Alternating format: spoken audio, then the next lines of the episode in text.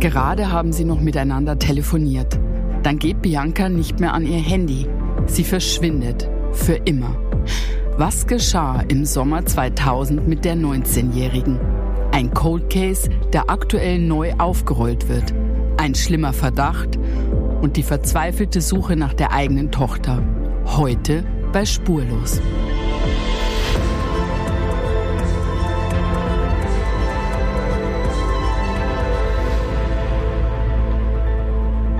Hallo Michael. Hallo Julia. Wir diskutieren gerade darüber, ob sich meine Stimme verändert hat. Ich habe irgendwie das Gefühl, seit meiner letzten Erkältung habe ich eine andere Stimme. Und Erkennt glaub, man mich noch? Man erkennt dich und ich glaube, das ist Einbildung. Aber Echt? ihr da draußen, ihr könnt jetzt mal so zwei Folgen zurückgehen, da ja. mal reinhören und ja. selber vergleichen. Ja. Ich glaube, Julias Stimme hat sich nicht verändert. Ich bin's noch, aber ich habe irgendwie eine andere Stimme. Doch. Wir erkennen dich, Julia. Alles klar. Gut, heute wollten wir ja eigentlich mal mit Feedback anfangen. Ne? weil genau. wir so viel Resonanz zu einer Folge bekommen haben. Richtig, genau. In einer unserer letzten Spurlos-Folgen haben wir die Geschichte von Ben erzählt. Ben wuchs äh, unter sehr schwierigen Verhältnissen auf, in einer Familie mit viel Gewalt. Schuld war hier vor allem der Stiefvater, der den Jungen ja regelrecht misshandelt hat. Die einzigen Menschen, die Ben je gezeigt hatten, was Liebe ist, waren Christel und Gerd. Das waren formal ja eigentlich nur Nachbarn, mhm. aber für Ben waren sie viel mehr. So eine Art Herzenseltern. Er hat viel Zeit bei den beiden verbracht äh, und die beiden haben alles für den Jungen gegeben, bis sie vor 30 Jahren voneinander getrennt wurden. Eine schmerzliche Trennung, die Ben nie überwinden konnte. Mhm. Sein größter Wunsch war, Christel und Gerd noch einmal in die Arme zu schließen. Ganz genau. Und genau deswegen haben wir nach Christel und Gerd gesucht und wir haben sie auch gefunden. Und ähm, ich habe diese sehr, sehr schöne Nachricht Ben dann live in unserem Podcast mitgeteilt. Ich habe ihn überrascht mhm. am Telefon und er war überglücklich. Ich glaube, das hat man sehr stark ja. gemerkt am Telefon, als er das erfahren hat. Und viele Hörer haben uns natürlich gefragt, wie es dann weiterging, denn die hatten sich ja noch nicht gesehen. Und genau deswegen wollen wir davon heute berichten. Ben hat Christel und Gerd nur zwei Tage nach diesem Telefonat dann zum ersten Mal wieder getroffen. Mhm. Die beiden sind mit dem Auto zu ihm gefahren und alle drei sind sich ja, wie bei Bitte melde dich, auf der Straße in die Arme gefallen. Ja. Genauso wie sie sich, glaube ich, 30 Jahre vorher äh, verabschiedet haben. Ne? Genau, auf einer Straße mussten sie sich trennen und da haben sie sich wieder getroffen. Ja. Und die sind jetzt wieder vereint, Ben, Christel und Gerd, und wir freuen uns sehr für sie. Das ist ein echtes Happy End und wir wünschen nochmal alles, alles Gute an die drei. Genau, das war ja so ein typischer, ja, wir würden sagen, so ein klassischer Bitte melde dich Fall, äh, ja. äh, wo am Ende alles gut wird. Ja, was ja bei Spurlos in unserem Podcast nicht immer so ist. Ähm, es kommen ja glücklicherweise, glaube ich, immer noch ein paar neue Zuhörer äh, dazu. Worüber wir uns sehr freuen. Und ähm, vielleicht erklären wir mal, was Spurlos eigentlich für ein Podcast ist. Was erzählen wir hier? Ja, bei Spurlos wollen wir eigentlich die ganze Bandbreite von vermissten Fällen erzählen. Das sind zum einen ja äh, Schicksalstrennungen, mhm. Menschen, die sich vor langer Zeit aus den Augen verloren haben und die wir entweder zusammengebracht haben oder versuchen sie zusammenzubringen. Das sind teilweise auch aktuelle Fälle. Aber wir erzählen eben auch kriminalistische Fälle, mysteriöse Fälle, die mal schon gelöst sind und mal eben nicht. Also wirklich die ganze Bandbreite an Geschichten von vermissten Menschen. Genau. Und genau aus diesem Grund haben wir uns auch diesen Fall heute rausgesucht, den wir erzählen wollen. Richtig. Und dazu habe ich eine Frage. Mhm. Es gibt ja unterschiedliche Gründe, warum Menschen suchen. Ja. Also man denkt so einfach, das liegt auf der Hand, warum sie suchen. Aber eigentlich ist das ja nicht so, weil es gibt ja unterschiedliche Gründe. Total. Also es gibt welche, die haben einfach Sehnsucht nach jemandem. Hm. Manche wollen Antworten haben auf irgendeine ganz existenzielle, drängende Frage.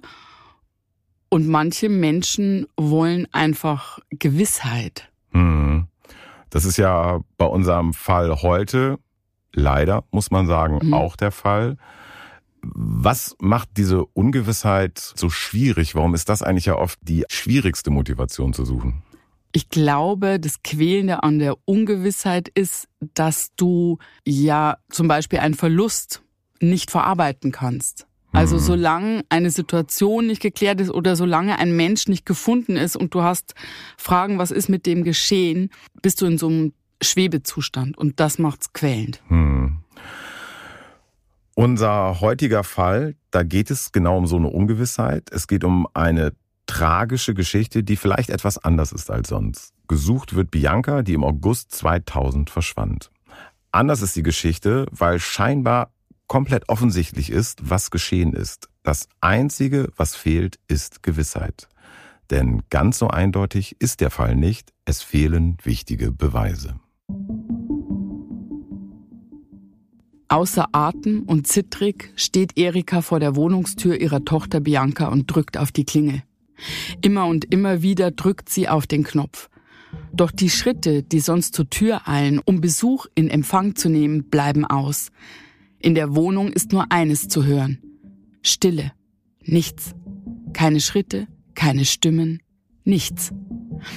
Erika greift in die Hosentasche und kramt nach dem Schlüssel. Vor sieben Monaten, als Bianca in die Wohnung zog, hatte sie ihrer Mutter einen Ersatzschlüssel gegeben. Für den Fall der Fälle, wenn ich mich mal ausschließe oder so, hatte Bianca gesagt. Aber an einen solchen Fall wie heute hatte damals niemand gedacht. Erika ist aufgeregt. Ach, stell dich nicht so an, sagt sie beruhigend zu sich selbst. Es ist ja nichts geschehen. Wirklich? Denkt sie weiter. Ist wirklich nichts geschehen? Erika findet die Schlüssel und öffnet die Tür. Dann ist ihr sofort klar, sie ist nicht alleine. Es ist noch jemand in dieser Wohnung. Im Flur blickt sie in ein bekanntes Gesicht. Eine Person, die Erika nur allzu gut kennt, aber in keiner guten Erinnerung hat. Was macht er hier in der Wohnung? Was hat er damit zu tun, dass Bianca nicht aufzufinden ist? Erika und der Mann starren sich einige Sekunden an. Dann bricht es aus Erika heraus. Sie fragt nicht, was er in der Wohnung tut. Sie will auch nicht wissen, was er getan hat. Sie fragt nur eines. Wo ist Bianca? Wo ist meine Tochter? Der Mann schweigt. Erika wird keine Antwort auf diese Frage bekommen. Nicht heute, nicht morgen, niemals. Ihre geliebte Tochter bleibt unauffindbar bis heute.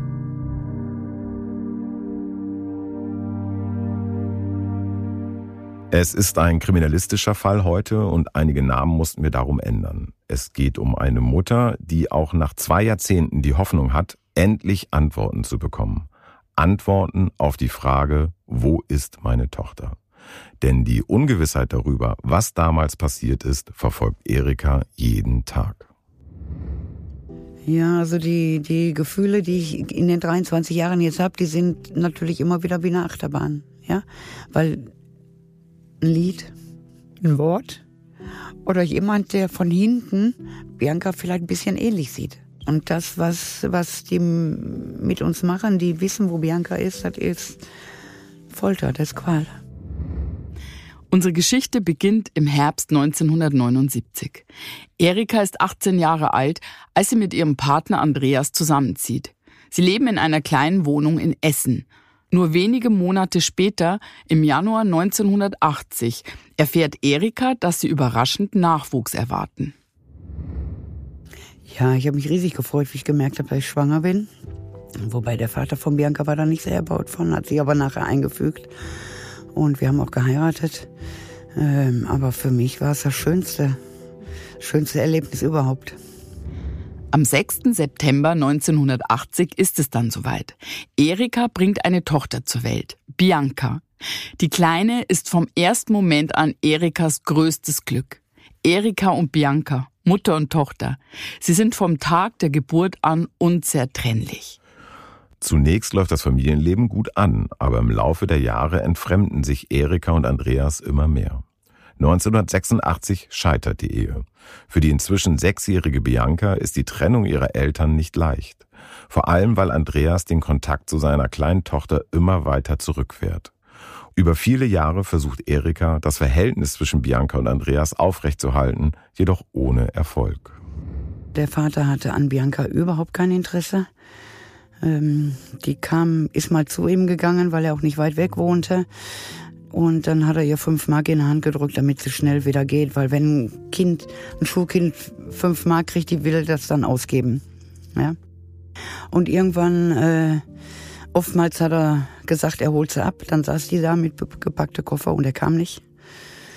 ähm, Weihnachtsgeschenke, Geburtstagsgeschenke habe ich besorgt und habe Bianca die im Namen von ihm gegeben, obwohl er nie da irgendwie tätig wurde. Aber mir war halt wichtig, dass Bianca äh, nicht schlecht von ihrem Vater dachte. Ja, Erika schützt ihre Bianca da ein bisschen vor der Wahrheit, mhm. dass der Vater eigentlich kein Interesse hat. Ist das richtig, das so zu machen oder? Meine laienhafte Meinung, muss ich ja immer dazu sagen. Mhm. Ähm, ich würde immer versuchen, kindgerecht die Wahrheit zu sagen. Also natürlich kannst du dem Kind nicht sagen, äh, du bist vom Vater nicht gewollt, aber mhm. ich glaube schon, dass man das verpacken kann und erklären kann, dass der Papa gerade sehr mit sich beschäftigt ist oder so. Ähm, da so, so ein anderes Bild zu malen, ums Kind zu schützen, scheint mir nicht richtig. Hm. Bei Bianca war es schließlich ja so, dass sie irgendwann überhaupt gar keinen Kontakt mehr zu ihrem Vater wollte und er brach den Kontakt auch komplett ab. Ja, leider.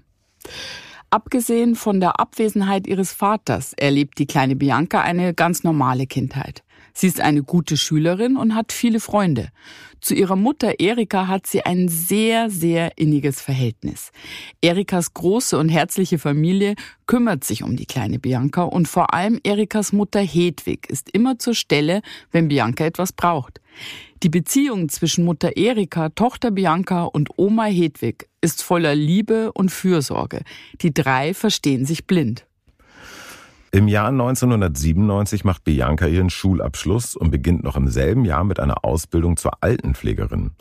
Anderen zu helfen, genau das hatte sich die 17-Jährige schon immer zur Aufgabe gemacht. Mutter Erika ist unendlich stolz. Sie ahnt damals nicht, was schon sehr bald geschehen wird. Im Sommer 1998 lernt die inzwischen 18-jährige Bianca einen jungen Mann kennen. Sein Name ist Thomas. Die beiden verlieben sich und werden schnell ein Paar. Bianca ist überglücklich. Sie möchte mit Thomas zusammenziehen und träumt sogar von einer Hochzeit. Erika beobachtet die erste große Liebe ihrer Tochter mit Sorge. Ihr geht das alles viel zu rasch. Sie wünscht sich, dass Bianca in aller Ruhe prüft, mit wem sie sich da eingelassen hat und ob diese Liebe wirklich das ist, was sie langfristig glücklich machen kann. Biancas Tempo aber ist ein ganz anderes. Von ruhiger Prüfung der Lage ist bei der 18-Jährigen bald gar keine Rede mehr. Denn im Juni 1999 erzählt Bianca ihrer Mutter Erika, dass sie eine Überraschung für sie hätte. Sie ist schwanger von Thomas. Das ist nach Erikas Geschmack zwar ein bisschen früh, aber sie weiß, dass ihre Tochter sich schon immer viele Kinder gewünscht hat. Und tatsächlich ist Bianca überglücklich und völlig begeistert, Mutter zu werden. Und auch Erika freut sich schließlich auf ihr erstes Enkelkind. Bianca und Thomas ziehen zusammen und bereiten alles vor für ihr kleines Wunschbaby. Was Erika aber mit Sorge erfüllt, ist die Tatsache, dass es in Biancas Beziehung mit Thomas immer wieder zu Schwierigkeiten kommt. Ja, die Bianca hatte sehr früh den Kinderwunsch. Und äh, wie sie dann schwanger war, hat sie sich natürlich auch tierisch gefreut. Ja. Und äh, ja, das passte dann schon so alles bei ihr. Aber halt mit der Partnerschaft, das funktionierte nicht. Ja, die Erika deutet da an, es gab Probleme. Was waren das für Probleme? Also wir können natürlich auch nur das sagen, was Erika darüber mhm. weiß. Es gab auf jeden Fall immer wieder Streit, ob das immer verschiedene Themen waren oder so ein grundlegender mhm. Konflikt. Mhm. Das wissen wir nicht. Und wir wissen auch nicht, wie weit diese Streits gingen. Sicher ist nur, es kommt immer wieder zu Auseinandersetzungen zwischen Bianca und Thomas. Aber sie finden immer wieder zusammen, mhm. die beiden. Äh, was wir wissen über diese Streits sind eigentlich nur, dass sie ja unterschiedliche Typen waren, oder? Genau, Bianca ist, glaube ich, eine sehr fröhliche junge Person, eine glückliche junge Mutter und er scheint so ganz anders gewesen zu sein. Aber es gibt natürlich so Beziehungen, ne? so On-Off-Beziehungen mm. oder dass man nicht ohne einander kann, aber auch nicht miteinander kann. Mm. Ich finde, danach hört sich so ein bisschen aus den Beschreibungen der Mutter an. Bianca und Thomas bleiben also zusammen und die Schwangerschaft läuft im Gegensatz zu der Beziehung auch völlig problemlos. Und Bianca ist nach wie vor, du hast es gesagt, überglücklich, dass sie Mutter wird. Während sich das Leben von Bianca aufgrund ihrer Schwangerschaft schlagartig ändert, ist auch ihre Mutter Erika bereit für ein neues Lebenskapitel. Im Herbst 1999 pachtet sie eine Kneipe in der Nähe des Essener Fußballstadions. Der Laden läuft gut an. Vor allem Fußballfans, aber auch verschiedene Motorradclubs haben in Erikas Kneipe ihren neuen Treffpunkt gefunden. Die Stimmung war eigentlich bei uns immer gut, weil äh, die Jungs haben schon vor der Kneipe, haben die schon aussortiert, wer rein darf und wer nicht. Weil die kannten sich untereinander natürlich am besten. Wer jetzt stressig war, den haben die gar nicht erst reingelassen. Ja, die wollten in Ruhe feiern, wollten trinken und äh, keinen Stress haben. Also das hört man ja ganz deutlich. Wir erzählen heute eine Geschichte äh, aus dem Herzen Essens, ja. aus dem Herzen des Ruhrpots. Das Lokal von Erika läuft gut an. Zeitgleich unterbricht Bianca im Herbst 1999 aufgrund ihrer Schwangerschaft die Ausbildung zur Altenpflegerin. Ihr Plan ist es, die Ausbildung in zwei Jahren wieder aufzunehmen. Die 18-Jährige will sich zunächst auf ihr Kind konzentrieren. Altenpflegerin ist ihr Traumjob, aber sie weiß, sie ist noch jung und die Ausbildung wird zwei Jahre später einfach besser in ihr Leben passen. Aber es ist natürlich schon schwierig, wenn man mal objektiv da drauf guckt. Die ist gerade volljährig, die hat jetzt keinerlei Ausbildung mhm. und ist schwanger. Ich glaube, die kann sehr, sehr froh sein, dass sie da so in diese Familie eingebunden ja. ist, dass die Mama und die Oma zur Stelle stehen. Weil ich mhm. finde, man kann das jetzt nicht nur schön reden, das ist ja erstmal eine ganz schöne Herausforderung. Stimmt, ne? optimal wäre wahrscheinlich anders mhm. später. Aber Bianca steht zu ihrer Schwangerschaft und sie ist glücklich darüber. Doch Erika spürt mit der Zeit, dass es ihrer Tochter nicht gut geht. Bianca spricht mit ihrer Mutter nicht über ihre Sorgen. Aber Erika vermutet, dass Bianca ihre Beziehung nicht mehr retten kann. Und sie hat recht. Im Dezember 1999 ruft Bianca an. Sie möchte sich von Thomas trennen. Und wir haben sie dann aus der Wohnung geholt. Dann hat sie erstmal irgendwie ein paar Wochen bei uns äh, gewohnt. Und äh, dann hat sie sich um eine eigene Wohnung bemüht. Bianca ist da im achten Monat schwanger und muss nun ohne den Vater ihres Kindes klarkommen. Das kommt jetzt auch noch dazu.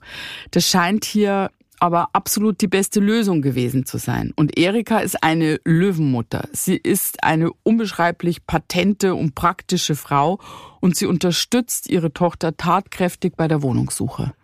Ja, aber wenn wir die Situation jetzt mal mit anderen Geschichten auch aus Bitte melde dich vergleichen, scheint es hier ja zumindest eine gute Wendung zu geben. Ich meine, Bianca schafft es, sich aus der schwierigen Beziehung zu lösen. Das schaffen auch nicht alle. Sie schafft es, auf eigenen Beinen zu stehen. Und sie hat Menschen, die ihr zur Seite stehen mit Mutter Erika und Oma Hedwig. Also es wäre, würde die Geschichte jetzt hier enden, jetzt kein Happy End, aber doch so ein versöhnliches Ende ja. und alles ist gut soweit. Doch es passiert leider mehr. Die Suche nach einem neuen Zuhause für die schwangere Bianca dauert nicht lange. Denn durch einen Zufall wird im Nachbarshaus von Erikas Mutter Hedwig eine kleine Wohnung frei. Bianca hat Glück. Sie bekommt eine Zusage und kann kurze Zeit später umziehen. Dass ihre geliebte Oma Hedwig jetzt nur wenige Meter von ihr entfernt lebt, ist natürlich ein großes Glück für Bianca. Denn Hedwig, Erika und Bianca sind ein eingeschworenes Gespann. Die drei Frauen wissen, dass sie sich immer aufeinander verlassen können. Oma, Mutter und Enkelin feiern nach Biancas Umzug gemeinsam entspannte Weihnachten und freuen sich sehr auf den Familienzuwachs. Mit dem Jahreswechsel bricht eine Woche später ein neues Jahrtausend an. Erika, Hedwig und Bianca sind bereit für die Neuerungen, die das Jahr 2000 für sie bereithält. Und die kündigen sich wenige Wochen später auch schon an. Bianca rief mich äh, abends an, ihr Fruchtblase wäre geplatzt. Ich bin dann zu ihr hin, habe sie im Krankenhaus gefahren. Und die Geburt ging dann so schnell, dass äh, noch nicht mal mehr Zeit äh, oder der Arzt hat noch nicht mal mehr geschafft zu kommen. Ne? Und sie sagte mir wohl immer, du hast gesagt, die Geburt tut nicht weh. Äh, ich sag, Bianca, ich habe von, von der Geburt gesprochen, nicht von den Wehen. Und ich habe dann mit der, mit der Hebamme, habe ich Bianca dann äh, vom Bett auf die Liege rübergehievt und dann war der Kleine auch schon da. Ich habe dann die Nabelschnur durchtrennt. Und ja, das war schon sehr emotional. Ja, das bewegt die Mutter immer noch. Das ist ein unvergesslicher Moment. Ich finde es ja bezeichnend, dass Erika bei der Geburt dabei ist und eben nicht Thomas, der leibliche Vater. Das ist ja ein ganz deutliches Signal, dass die selbst bei der Geburt des gemeinsamen Kindes es nicht geschafft haben, wieder zusammenzufinden. Ganz genau. Und es ist der Beginn einer Tragödie. Bianca darf kurz nach der Geburt ihres Kindes nach Hause gehen. Erika und Hedwig unterstützen die junge Mutter, wo immer es nur geht. Alles läuft gut. Nur eines belastet Bianca. Sie möchte nicht, dass ihr Kind ohne Kontakt zu seinem Vater aufwächst. Denn sie erinnert sich ganz genau an ihre eigene Kindheit und an ihre Sehnsucht nach ihrem Vater Andreas. Das möchte sie ihrem Sohn ersparen.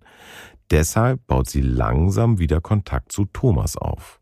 Bianca bittet den Vater ihres Kindes in ihr Leben ein. Und Thomas scheint die Möglichkeit, Zeit mit seinem Baby verbringen zu können, sogar zu genießen. Er bietet an, auf sein Kind aufzupassen, wenn Bianca unterwegs ist. Bianca und Thomas verstehen sich langsam besser und Thomas entwickelt sich zu einem liebevollen Vater. Ich finde das eine sehr reife Haltung einer so jungen Frau, ähm, dem Paarkonflikt nicht aufs Kind zu übertragen und dem Kind zuzugestehen, dass es ein Recht auf Kontakt zum Papa hat. Stimmt. Das ja? ist eine Form von Größe, da über den eigenen Schatten zu springen, zum Wohl des Kindes. Schaffen ganz viele nicht. Als es Sommer wird, fragt Bianca ihre Mutter Erika, ob sie in unregelmäßigen Abständen in ihrem Lokal aushelfen könne. Sie möchte sich ein bisschen Geld dazu verdienen. Erika freut sich, ihrer Tochter unter die Arme greifen zu können und sagt natürlich zu. Biancas Ex-Freund Thomas hatte ja schon im Vorfeld vorgeschlagen, auf das gemeinsame Baby aufzupassen, wenn Bianca mal wieder etwas unternehmen wolle. Und dieses Angebot nimmt Bianca nun freudig an, um zu arbeiten. Immer wieder unterstützt Bianca ihre Mutter im Lokal und Thomas passt meistens auf das Baby auf. Auch am 5. August 2000 ist Bianca in Erikas Gaststätte als Aushilfe eingeteilt. Sie ruft Erika an, als Thomas bei ihr eintrifft und die Betreuung des gemeinsamen Kindes übernimmt. Erika erinnert sich. Ich habe sie dann abgeholt und wir sind gemeinsam in die Kneipe gefahren, haben aufgemacht, alles vorbereitet. Und äh, ja, dann kamen auch schon die ersten Gäste vorm Spiel. Da hatte Bianca dann genug zu tun und nach dem Spiel kamen, kamen die Gäste halt wieder. Es gibt viel zu tun. An diesem Tag gewinnt Rot-Weiß Essen 3 zu 1 gegen den FC Sachsen-Leipzig. Alle Gäste sind gut drauf und feiern ausgelassen. Bianca und Erika sind durchgehend beschäftigt. Doch neben all den Bestellungen finden die beiden Frauen auch etwas Zeit für nette Gespräche. Allen geht es gut. Alle sind bester Dinge. Nichts deutet darauf hin, dass Erika sich nur 24 Stunden später in einem unbeschreiblichen Albtraum wiederfinden wird. Es ist inzwischen Sonntag, der 6. August und es ist halb fünf morgens. In Erikas Lokal ist es schon deutlich ruhiger geworden. Die meisten Gäste sind bereits nach Hause gegangen, einige wenige trinken noch gemütlich ihr letztes Glas aus. Während Erika sich auf den wohlverdienten Feierabend freut, scheint Bianca noch überhaupt nicht müde zu sein. Sie fragt ihre Mutter, ob sie jetzt noch mit einem der Stammgäste in ein anderes Lokal gehen dürfe. Mutter Erika ist einverstanden. Sie kennt den jungen Mann gut und ist völlig unbesorgt, ihre 19-jährige Tochter in seiner Begleitung weiterziehen zu lassen. Doch sie bittet Bianca, Thomas Bescheid zu geben, damit er noch länger auf den gemeinsamen Sohn aufpasst. Also sie hätte mich nicht fragen müssen, weil sie war 19. Ja. Und auch der Gast, der kam dann nochmal zu mir, hat gefragt, ist das wirklich in Ordnung? Habe ich gesagt, ja. Ja, und dann habe ich den beiden so gegen fünf ein Taxi gerufen. Und äh, die Bianca hat hinten im, im Taxi gesessen, ich stand an der Türe. Und ich habe dann noch gesagt, ich liebe dich und äh, zu dem Gast passt mir auf. Und Bianca hat gesagt, ich liebe dich auch. Ja, und dann sind sie weggefahren. Und da habe ich sie dann letzte Mal gesehen. Ja, im Nachhinein denke ich, ähm, die Bianca wusste im Unterbewusstsein, dass was passiert. Ja, Erika sagt, Bianca wusste im Unterbewusstsein, dass etwas passiert. Also Erika glaubt also, Bianca hätte gespürt, dass es kurz darauf zu einer Katastrophe kommen würde. Das ist bedrückend. Glaubst du, Julia, dass es solche Vorahnungen wirklich gibt? Ich glaube das grundsätzlich schon. Ich glaube nur, dass es schwierig ist, manchmal die Abgrenzung zu machen zwischen echter Vorahnung, Schrägstrich Angst, Erfahrung. Okay. Also die Mutter wusste, zum Beispiel, dass Bianca in der Vergangenheit ganz oft Probleme mit dem Ex-Freund hatte Mhm. und hat da auch oft schon schlechte Gefühle gehabt. Da können sich ja Ängste mischen mit sogenannter Vorahnung, weißt du? Also es ist eine schwierige Abgrenzung. Aber grundsätzlich finde ich, das weißt du ja auch, darf man Intuition und sowas nicht unterschätzen. Und ich finde es auch gut, darauf zu vertrauen. Mir fällt es immer schwer, so etwas zu glauben. Und Das war mir klar. ich nehme das immer eher so wahr, als wenn man das im Nachhinein hinein interpretiert. Also dann, wenn man schon weiß, was Mhm. passiert ist, Monate, Jahre, Wochen später, glaubt man damals schon Ja. etwas gespürt zu haben. Das kann ich mit hundertprozentiger Sicherheit aus meinem eigenen Leben und aus meiner Vergangenheit verneinen, das, was du sagst, Ja? sondern ich weiß, dass ich das schon hatte. Vorahnung äh, vor Dingen. Ähm, und jetzt gar nicht so esoterisch. Ich glaube einfach, also Tiere haben ja auch ähm, ganz sensible Sinne. Ich glaube, dass wir so zivilisiert sind, dass wir halt ähm, das ein bisschen verlernt haben, dass diese Sinne so ein bisschen verkümmern, die Mhm. nicht so greifbar sind. Ist natürlich ein Gespräch mit dir über sowas zu sprechen, müßig, ist ein ja. bisschen schwierig, weil ich glaube, da sind wir völlig unterschiedlich, oder? Total. Erika erzählt jedenfalls nochmal, weshalb der Abschied so seltsam war. Ja, also wir haben uns äh, schon gesagt oft, dass wir uns lieb haben. Aber so jetzt so speziell, wie es an dem Tag war, ich liebe dich und Bianca hat gesagt, ich liebe dich auch, das äh, war nicht üblich. Erika schließt ihr Lokal an diesem Sonntag gegen 6 Uhr morgens ab und fährt nach Hause. Sie lässt den Abend in Gedanken Revue passieren und fragt sich, ob Bianca wohl schon wieder in ihrer eigenen Wohnung angekommen ist. Wenn nicht, besteht aber kein Grund zur Sorge. Das Baby ist bei Thomas ja in guten Händen. Mit diesem Gedanken legt sich Erika schlafen. Sie schläft ein paar Stunden, dann klingelt ihr Handy. Es ist etwa 11 Uhr morgens. Bianca ist dran. Sie sagt kurz Bescheid, dass sie jetzt nach Hause fährt. Erika bietet ihrer Tochter an, sie abzuholen. Aber Bianca winkt ab. Sie habe alles schon organisiert. Dann, am Nachmittag, klingelt Erikas Handy wieder. Und wieder ist Bianca in der Leitung. Und dann rief sie mich so gegen Viertel vor drei nachmittags an und sagte, ähm, ich sage, ist alles in Ordnung? Ja, alles in Ordnung. Der äh, braucht jetzt auch nicht mehr in die Wohnung kommen. Sie will gar keinen Kontakt mehr. Auch, dass der Junge keinen Kontakt mehr hat. Da habe ich gesagt, pass auf, ich rufe jetzt den Steuerberater an und dann melde ich mich sofort wieder. Ja, und dann habe ich sie nicht mehr erreicht. Okay, da scheint es ja in der Zwischenzeit schon wieder irgendeinen heftigen Streit mit ihrem Ex-Freund gegeben zu haben. Ja. Sonst wird sie ja jetzt nicht von jetzt auf gleich sagen, jetzt will ich keinen Kontakt mehr. Da scheint was Gravierendes passiert zu sein. Genau, sie spricht über Thomas und wir fassen noch mal kurz zusammen. Bianca meldet sich am Sonntag, den 6. August 2000 um Viertel vor drei am Nachmittag bei Erika und sagt, es sei alles okay, aber sie möchte keinen Kontakt mehr zu ihrem Ex-Freund haben und auch das Baby soll keinen Kontakt mehr haben. Und das legt ja, wie du schon sagst, nahe, dass da kurz vorher was passiert ist. Mhm. Und er scheint da aber auch nicht bei ihr in der Wohnung gewesen zu sein, denn Mhm. sonst hätte sie ja nicht vor ihrer Mutter so unumwunden darüber gesprochen, dass sie mit ihm jetzt keinen Kontakt mehr möchte. Das hört sich ja so an wie, ich habe den Kontakt jetzt gerade unmittelbar abgebrochen. Als oder? hätte sie den rausgeschmissen. Ja. Also ich würde jetzt vermuten, die haben sich da wieder getroffen. das Baby natürlich zu übergeben. Genau, und dann hat sie ihn rausgeschmissen. Mhm. So würde ich das jetzt deuten. Was genau in der Wohnung von Bianca passiert ist, wissen wir nicht. Wir wissen nur, dass Erika dann diesen Termin mit dem Steuerberater hatte, mit dem gesprochen hat. Und da Bianca gesagt hat, äh, irgendwie alles sei okay, gab es für Erika auch gar keinen Anlass, sich Sorgen zu machen. Es gibt nichts, was darauf hindeutet, dass Bianca zu diesem Zeitpunkt in einer akuten Notsituation war.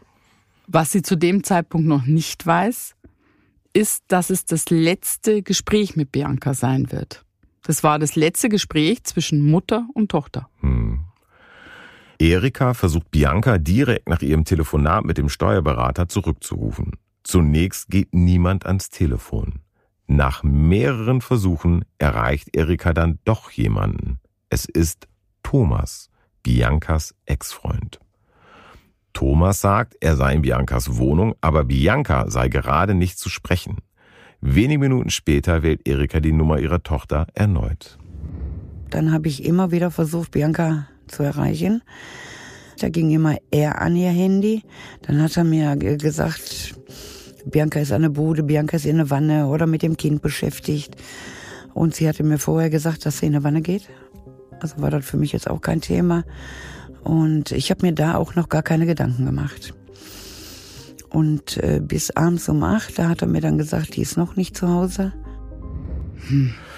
Ja, Erika ruft bei Bianca an, aber es geht immer nur Thomas an Biancas Telefon.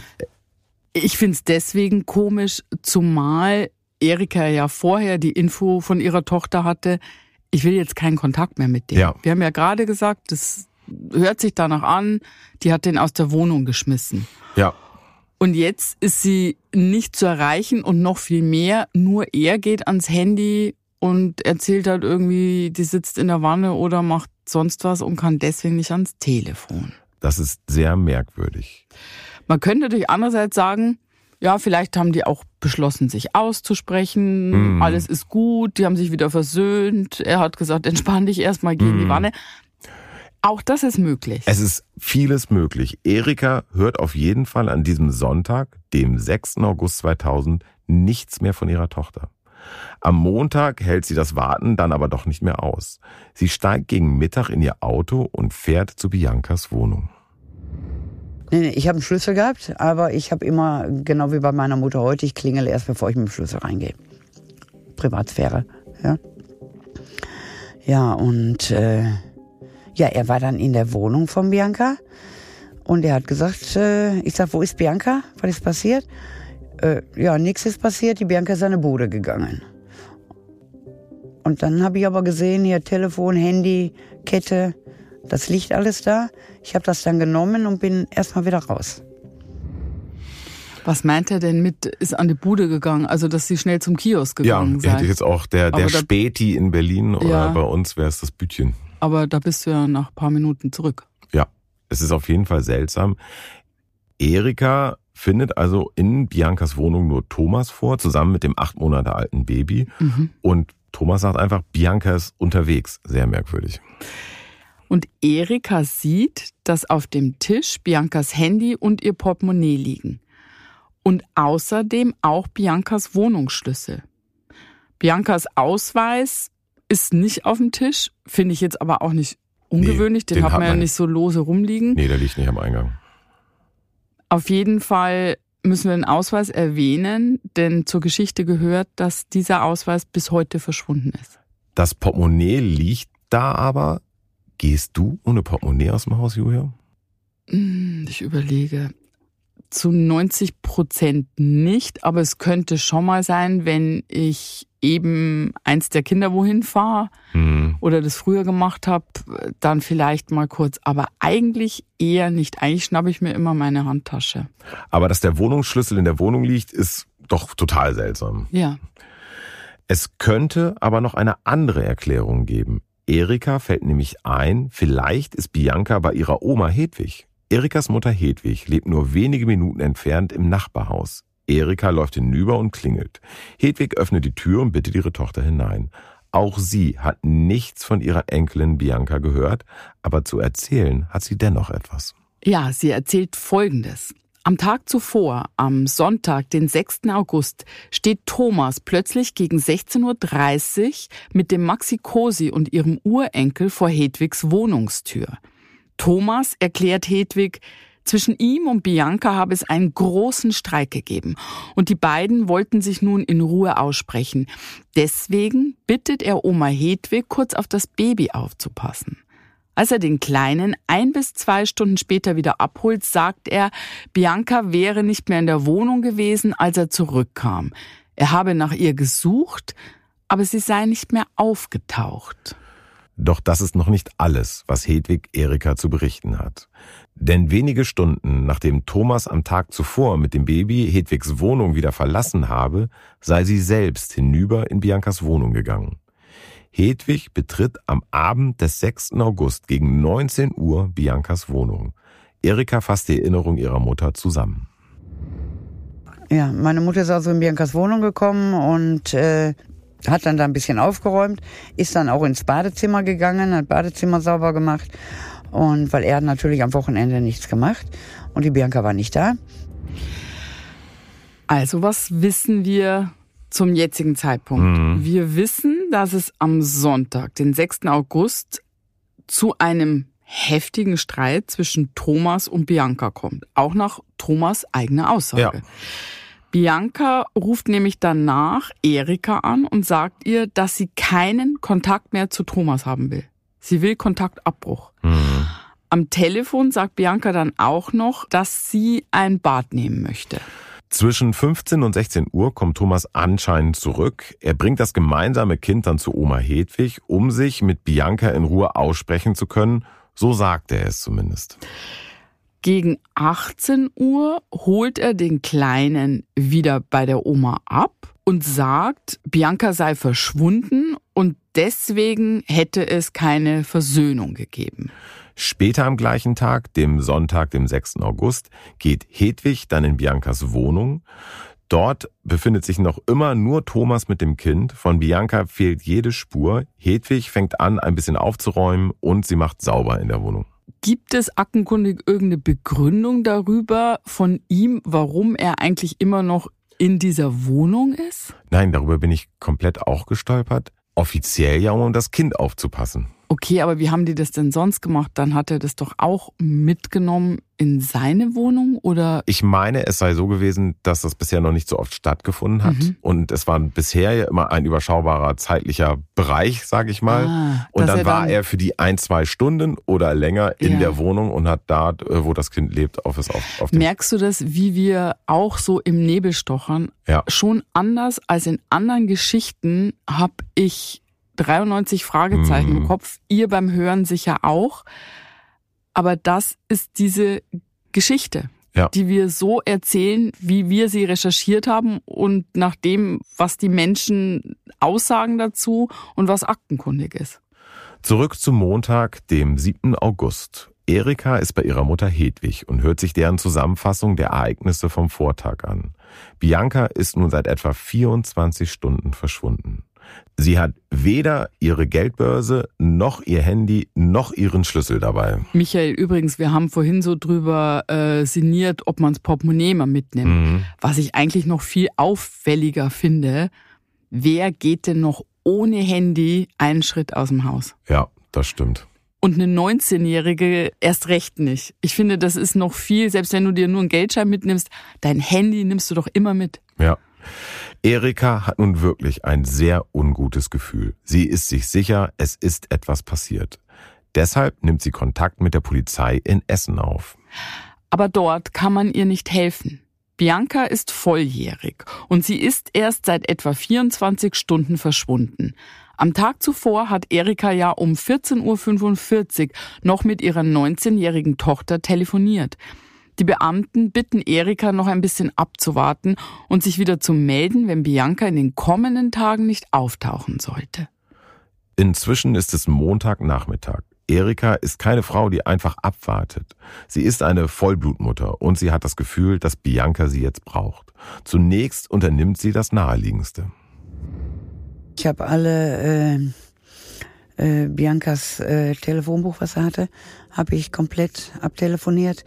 Ähm, weil ihre Freunde auch immer bei uns zu Hause waren, habe ich natürlich auch alle Telefonnummern gehabt, habe mein altes Telefonbuch rausgesucht, habe die Eltern angerufen, habe die noch mal, die Kinder nochmal angerufen, aber von Bianca keine Spur.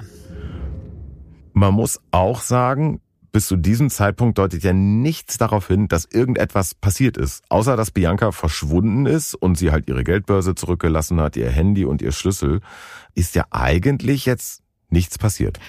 Ja, das sehe ich aber anders. Also mal abgesehen von den Umständen, was wir auf keinen Fall vergessen dürfen, Bianca hat ein Baby zu Hause. Also Mhm. sie wäre doch niemals weggegangen, ohne die Betreuung ihres Kindes sicherzustellen.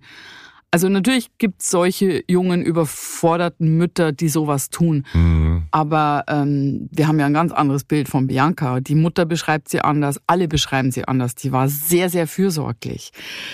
Irgendwas muss passiert sein. Das ist auch Erika völlig klar. Und deshalb bleibt Erika auch nicht untätig. Nachdem sie alle angerufen hat, die etwas wissen könnten, erstellt sie Flugblätter, mit denen sie auf Biancas Verschwinden aufmerksam machen möchte. Sie verteilt die Flyer in der Nachbarschaft. Schnell hat sich herumgesprochen, dass Bianca verschwunden ist. Montagabend nimmt ein Stammgast von Erika Kontakt mit ihr auf. Da äh, kam einer von einem anderen Club, der kam zu mir und sagte, Erika, ich habe von Bianca gehört ähm, gib mir Flyer. Er sagte, hier geht es um ein Kind und da halten wir zusammen. Und dann habe ich natürlich die Flyer bei denen abgegeben, in dem anderen Motorradclub bei uns und auch bei den Essener Löwen. Und die sind dann natürlich auch mit offenen Augen durch die Welt gegangen und haben auch Flyer verteilt. Wir gehen jetzt nicht näher auf die einzelnen Motorradclubs und die Fußballfans dort mhm. äh, im Ruhrpott ein. Aber das ist schon was Besonderes, wenn man weiß, wie die ticken und wie die zueinander stehen, dass sie da äh, geschlossen alle zusammengehalten haben, zeigt, wie ernst sie das auch alle genommen haben. Ja. Die Flyer werden jetzt in der ganzen Umgebung verteilt. Es ist Montagabend. Bianca ist da seit etwa 30 Stunden verschwunden. Erika erwartet eine unruhige Nacht. An Schlaf ist wirklich nicht zu denken. In den folgenden Tagen passiert nicht viel. Erika setzt sich immer morgens in ihr Auto und fährt durch die Stadt. Sie sucht nach Bianca. Auf ihre Flugblattaktion kommen einige Reaktionen, aber es ist nichts Konkretes. Ein paar Leute wollen Bianca gesehen haben, aber die Hinweise helfen Erika nicht weiter. Da kam schon mal der eine oder andere Hinweis, wo dann jemand ganz aufgelöst kam und sagte, ich habe Bianca gerade in der Straßenbahn gesehen. Ähm, oder ich habe sie in der Stadt gesehen oder da gesehen. Äh, aber wenn ich doch jemanden sehe, der gesucht wird, da gehe ich hin und halte den fest und informiere die Eltern. Äh, und renne nicht zu den Eltern und sage, ich habe sie da bei McDonald's gesehen zum Beispiel. Also vier oder fünf Mal war das. Okay, das klingt jetzt erstmal so, als wäre Bianca noch an verschiedenen Orten in Essen gesehen worden. Ja, andererseits muss das ja überhaupt nichts heißen. Wir kennen solche Zeugenaussagen auch. Ähm, es gibt zu jeder Frage eine angebliche Zeugenaussage mhm. oder jemand, der da ähm, was gesehen haben will, was aber nicht was Schlechtem entspringt. Ich glaube, das ist schon auch der Wille der Leute, helfen zu wollen. Ja. Ist aber leider oft dann das Gegenteil der Fall, weil ähm, wenn es falsche Erinnerungen sind, äh, führt das natürlich ins Leere. Hm. Am Donnerstag, den 10. August 2000, meldet Erika Bianca bei der Polizei erneut als vermisst. Diesmal mit Erfolg. Die Polizei durchsucht Biancas Wohnung, findet jedoch nichts Verdächtiges. Aber selbst wenn es in der Wohnung zu einem Zwischenfall gekommen wäre, ist es unwahrscheinlich, dass noch etwas gefunden wird. Denn Biancas Großmutter hat die Wohnung ja am Sonntagabend geputzt. Und da war Bianca ja wahrscheinlich schon lange verschwunden. Hm. Ich muss die ganze Zeit darüber nachdenken, was passiert sein könnte. Und ganz klar ist für mich der erste Gedanke, für dich wahrscheinlich auch, Thomas, der Ex-Freund. Ja. Er verlässt nach dem Streit die Wohnung von Bianca, kommt aber Sonntag gegen Mittag wieder zurück. Er bringt das Baby zur Oma, um sich mit Bianca angeblich auszusprechen. Laut seiner eigenen Aussage ist Bianca zu diesem Zeitpunkt nicht in der Wohnung das ist alles ein bisschen mehr als merkwürdig. Mehr als merkwürdig, genau. Und deswegen die Frage, hat er etwas mit Biancas Verschwinden zu tun? Was klar ist, es gibt ja erstmal rein theoretisch tausend Möglichkeiten, was passiert sein könnte, weil es für nichts einen Beweis oder Verdacht gibt. Mhm. Das Einzige, was wir wissen, ist die Tatsache, Bianca wird nicht mehr auftauchen. Und tatsächlich ergeben sich dann bei den Ermittlungen einige Ungereimtheiten. Denn im Laufe der Woche stellt sich heraus, dass am Montag, dem 7. August, also einen Tag nach Biancas Verschwinden, jemand versucht hat, an einem Geldautomat Geld von Biancas Konto abzuheben. Aber diese Person gibt den falschen PIN ein. Die Geldentnahme scheitert. Gab es also vielleicht einen Überfall? Wurde Bianca Opfer eines Raubüberfalls, aber dann ist die Frage, wo und wie? Erika und die Polizei glauben, dass Thomas versucht hat, das Geld abzuheben. Aber an dem betreffenden Automaten gibt es im Jahr 2000 keine Überwachungskamera und die Zeugenaussagen sind nicht eindeutig. Sechs Wochen vergehen. Bianca bleibt verschwunden. Sechs Wochen, in denen Erika auf 39 Kilogramm abmagert. Sie hat nur eines im Kopf ihr Kind zu finden. Nachts setzt sie sich ins Auto und fährt durch die Gegend, immer auf der Suche nach Bianca. Doch von Bianca fehlt jede Spur. Nach sechs Wochen passiert etwas, das etwas Bewegung in den Fall bringt. Denn Erikas Mutter Hedwig spricht mit einer Frau, die in Biancas Haus lebt. Und die erzählt, dass sie am Sonntag, dem 6. August, also dem Tag von Biancas Verschwinden, einen lauten Streit aus Biancas Wohnung gehört hätte. Ja, ja, meine Mutter hat gesagt, dass sie die Frau getroffen hat und hat mir das dann erzählt. Und ich bin dann sofort rüber und äh, habe mit ihr selbst gesprochen. Und auf mein Drängen hin hat sie dann die Aussage bei der Polizei gemacht. Wir wissen jetzt also durch Zeugen, dass es einen Streit gab. Was beweist das oder was ändert das? Jetzt haben auch Dritte diesen Streit bezeugt. Bis jetzt wussten wir von dem Streit nur, weil Bianca ihn Erika gegenüber erwähnt hat. Beziehungsweise hat sie erwähnt, dass sie keinen Kontakt mehr will mhm. und die Entscheidung fällt man ja nur, wenn es vorher einen Konflikt gab.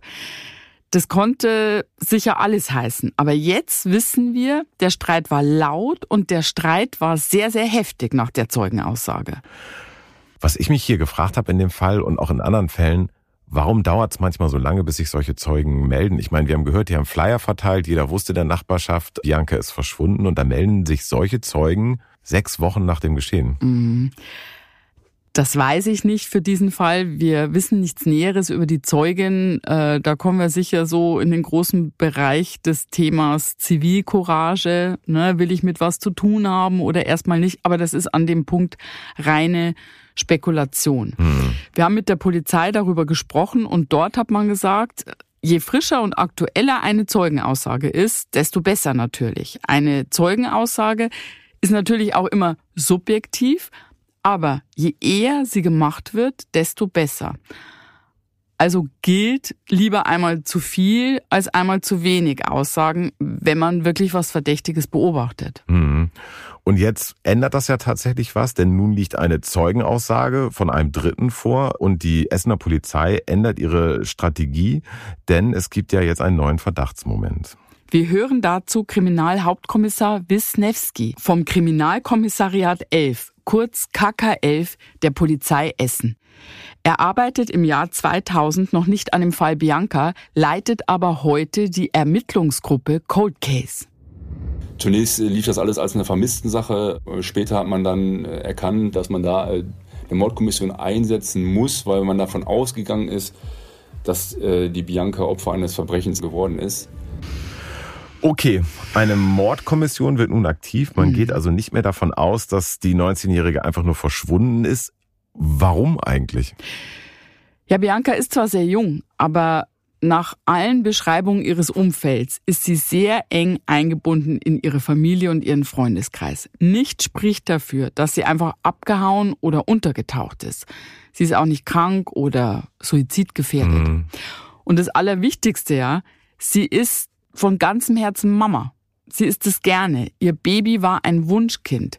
Sie hatte die Unterstützung ihrer Mutter. Sie hatte die Unterstützung der Oma, der ganzen Familie ja, und sie hatte die Unterstützung ihres Ex-Freundes Thomas. Selbst wenn sie jetzt an irgendeiner Stelle überfordert gewesen wäre, es gab viele Menschen, die sie tatkräftig unterstützt hätten. Nun steht ein neuer grauenvoller Verdacht im Raum. Bianca könnte Opfer eines Gewaltverbrechens geworden sein. Im Zentrum der Ermittlungen steht zunächst Thomas. Er hatte am Sonntag, den 6. August, einen lauten Streit mit Bianca in deren Wohnung. Als Erika später versucht, ihre Tochter zu erreichen, geht er ans Telefon, an ihr Telefon und sagt immer nur, sie sei nicht zu sprechen oder nicht da. Er bringt das gemeinsame Kind am Nachmittag desselben Tages zu Großmutter Hedwig und holt es etwa eine bis zwei Stunden später wieder ab. Als Erika am Montag, den 7. August, in Biancas Wohnung kommt, findet sie dort Biancas Portemonnaie, ihr Handy und ihren Schlüssel. Und Thomas, der immer noch behauptet, er wüsste nicht, wo Bianca ist. Vieles deutet scheinbar darauf hin, dass Thomas mehr wissen muss. Aber schnell wird klar, man kann Thomas nichts nachweisen. Laut den vorhandenen Beweisen scheint es so, als habe er nichts mit Biancas Verschwinden zu tun. Wir hören dazu den Kriminalhauptkommissar. Man muss aber auch da sagen, ähm, diese Punkte, die wir da hatten, die Verdachtsmomente, haben nicht dazu gereicht, dass der damalige Lebensgefährte angeklagt wurde. Solange der Mensch in Deutschland nicht äh, verurteilt wurde wegen einer gewissen Strafe, gilt die Unschuldsvermutung, äh, so auch bei dem damaligen Lebensgefährten. Und auch nach dem jetzigen Stand der Ermittlungen kann man sagen, alles, was ermittelt wurde, hat nicht dazu gereicht, dass der Lebensgefährte in Urhaft geht. Also gilt auch hier nach wie vor die Unschuldsvermutung.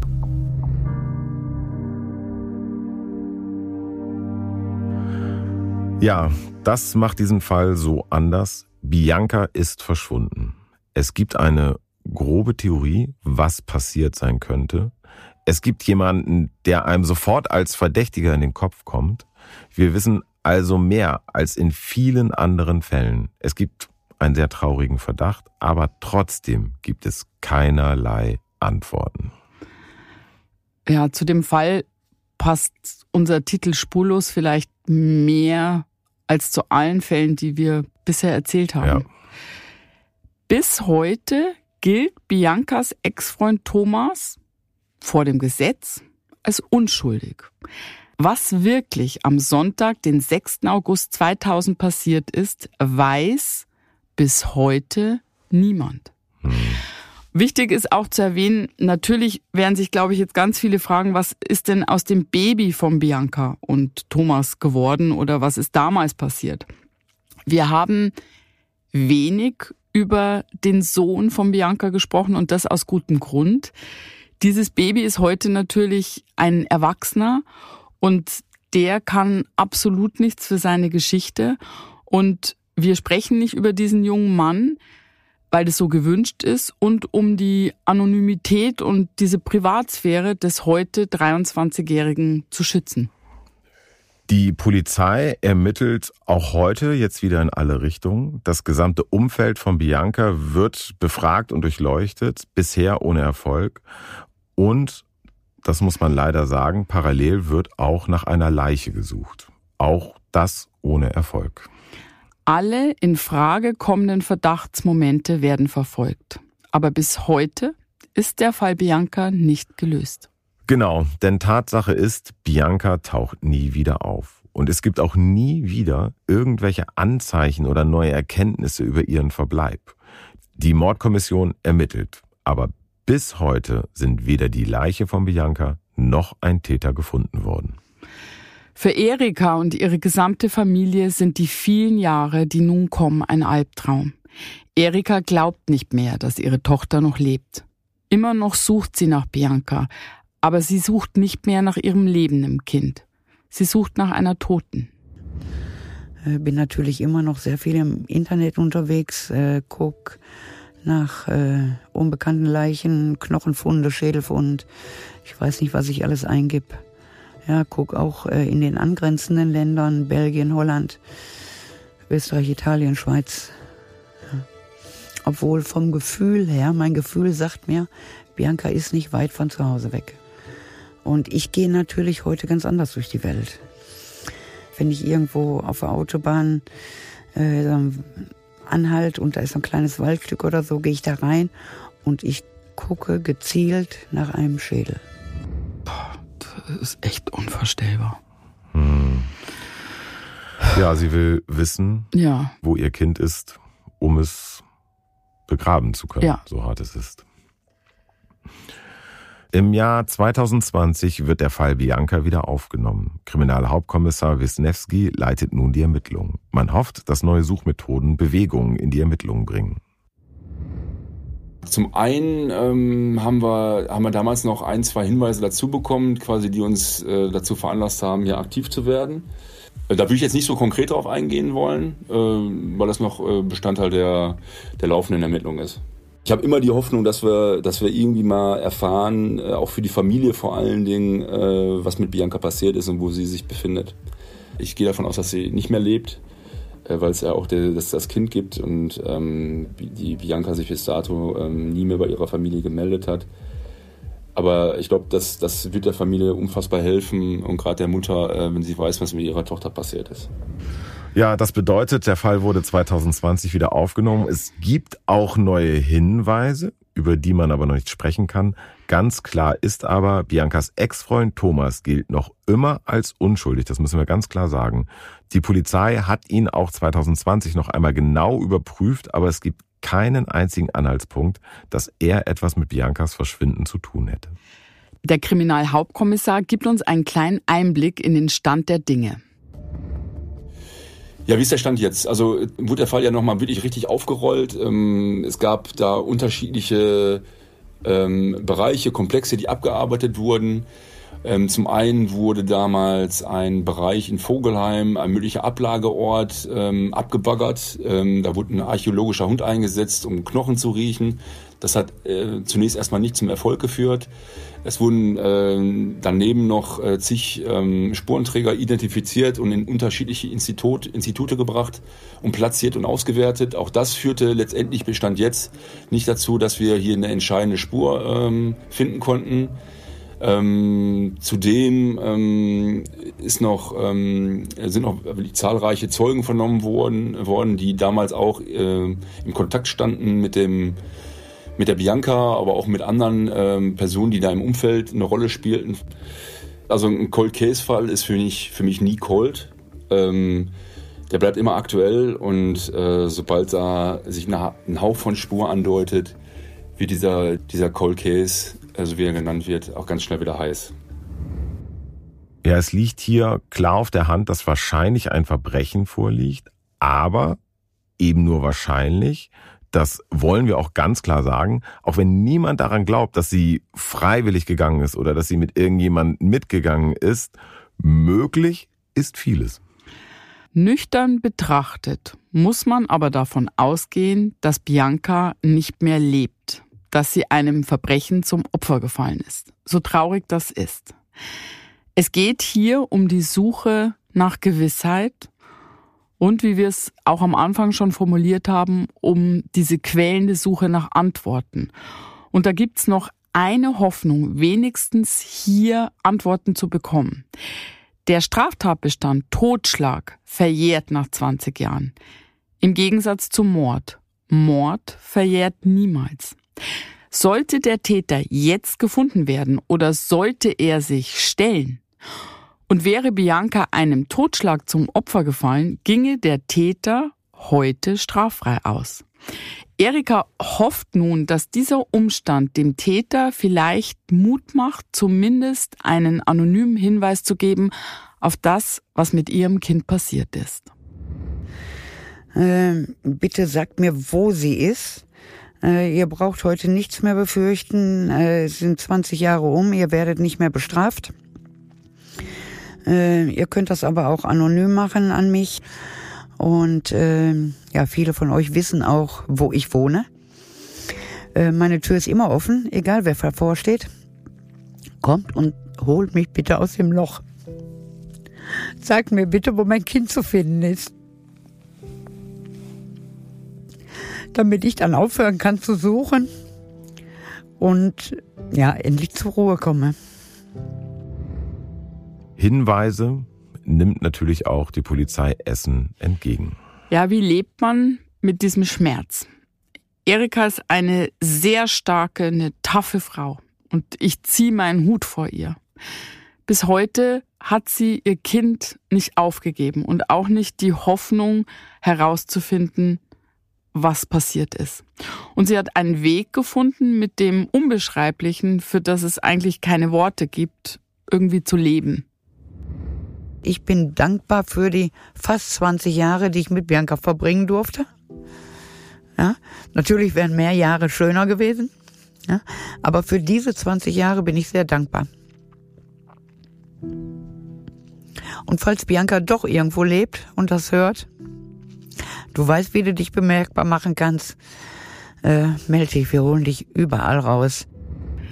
Was ich auch nochmal erwähnen möchte, es gibt diese Mutter, es gibt aber auch immer noch die Oma, die ja. mittlerweile sehr alt ist und die nicht mit dieser Ungewissheit sterben möchte, was mit ihrem Enkelkind passiert ist. Mhm. Ja, das hat man heute an dieser Geschichte gespürt. Wir erzählen hier in Spurlos das echte Leben und das echte Leben, mm, das hinterlässt einen manchmal so unbefriedigend und schrecklich das ist, ohne Antworten zurück. Wir wollten diese Geschichte aber trotzdem erzählen. Das ist uns mhm. wichtig gewesen. Meine und Michaels Gedanken sind bei den Menschen rund um Bianca, die weiterhin auf Antworten hoffen und wir wünschen denen an dieser Stelle ganz viel Kraft. Eure Gedanken zu diesem Fall und äh, auch zu allen anderen könnt ihr uns gerne schreiben unter info@spurlospodcast.de und alle Infos findet ihr wie immer in den Show Notes. Danke Michael fürs Miterzählen. Ich danke dir. Danke an euch fürs Zuhören. Bis ganz bald und passt aufeinander auf.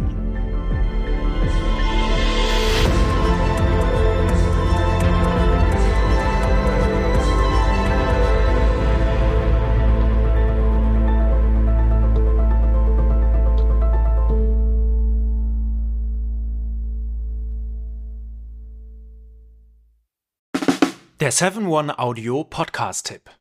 Mein Name ist Paul Ripke und heute geht es um den Podcast AWFNR. Alle Wege führen nach Ruhm. Der Paul Ripke Podcast, das ist ein Gesprächspodcast für seichte Unterhaltung. Also du lauschst zwei Menschen, manchmal auch drei, bei einem Telefonat oder einem Gespräch dabei zu, wie sie darüber labern, was in ihrer letzten Zeit so abging.